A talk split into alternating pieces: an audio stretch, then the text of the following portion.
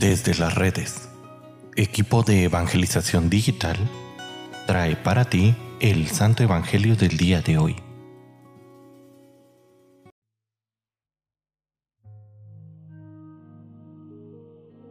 El día de hoy, miércoles 12 de abril, escuchemos con atención el Santo Evangelio según San Lucas.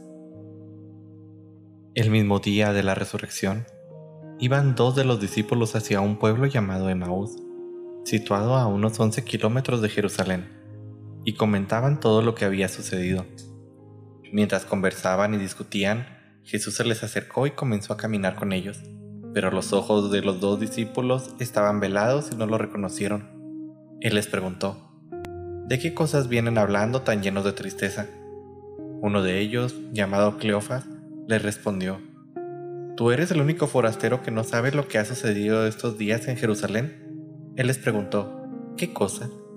Ellos le respondieron, lo de Jesús el Nazareno, que era un profeta poderoso en obras y palabras ante Dios y ante todo el pueblo. Como los sumos sacerdotes y nuestros jefes lo entregaron para que lo condenaran a muerte y lo crucificaron. Nosotros esperábamos que Él sería el libertador de Israel, y sin embargo, han pasado ya tres días desde que estas cosas sucedieron. Es cierto que algunas mujeres de nuestro grupo nos han desconcertado pues fueron de madrugada al sepulcro, no encontraron el cuerpo y llegaron con tanto que se les había aparecido unos ángeles que les dijeron que estaba vivo. Algunos de nuestros compañeros fueron al sepulcro y hallaron todo como había dicho las mujeres, pero a él no lo vieron. Entonces Jesús les dijo, Qué insensatos son ustedes y qué duros de corazón para creer todo lo anunciado por los profetas? ¿Acaso no era necesario que el Mesías padeciera todo esto y así entrar en su gloria? Y comenzando por Moisés y siguiendo por todos los profetas, les explicó todos los pasajes de la escritura que se referían a él. Ya cerca del pueblo a donde se dirigían, él hizo como que iban más lejos, pero ellos le insistieron diciendo, Quédate con nosotros porque ya es tarde y pronto va a oscurecer. Y entró para quedarse con ellos. Cuando estaba a la mesa tomó un pan, pronunció la bendición, lo partió y se los dio. Entonces se les abrieron los ojos y lo reconocieron, pero él se les desapareció. Y ellos se decían el uno al otro, con razón nuestro corazón ardía mientras nos hablaba por el camino y nos explicaba las escrituras. Se levantaron inmediatamente y regresaron a Jerusalén, donde encontraron reunidos a los once con sus compañeros, los cuales les dijeron, de veras ha resucitado el Señor y se le ha aparecido a Simón. Entonces ellos contaron lo que les había pasado por el camino y cómo lo habían reconocido al partir el pan. Palabra del Señor. Queridísima familia, San Lucas en este pasaje sintetiza todo lo que ya desde el principio de su Evangelio ha venido diciendo.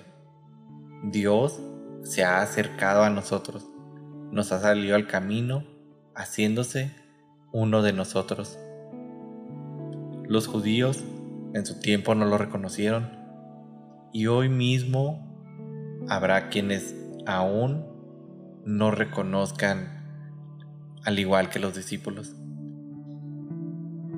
Querida familia, dejando el cielo, nuestro Dios se puso a caminar con el hombre para instruirlo en este camino de la vida. Como diría San Juan, algo triste en su momento, triste ahora. Los suyos no lo reconocieron, pero a los que lo reconocieron les dio el poder de llegar a ser hijos de Dios, un poder muy grande que tenemos todos nosotros. Jesús continúa saliéndonos al encuentro de formas muy extrañas en ocasiones, de formas muy ordinarias, en la figura de un amigo, en los acontecimientos de cada día, y ni qué decir en la palabra de Dios, en la oración, en los sacramentos. Jesús ha tomado una opción por el hombre y este es un deseo tan grande que es el acompañarnos hasta que lleguemos todos al encuentro con Él en el cielo. Familia, si nuestros ojos se están oscureciendo, si están velados, puede ser porque como los discípulos de Maús, no creemos aún que Él está vivo y que tiene verdaderamente el poder para cambiar nuestra vida. Hay que pedir todos los días al Espíritu Santo para que abra nuestros ojos y que inflame nuestro corazón, para de esta manera descubrir como Jesús nos acompaña día a día en nuestra jornada diaria. Encomendémonos a Él, abramos nuestro corazón y creamos realmente que Él está vivo y que está a nuestro lado.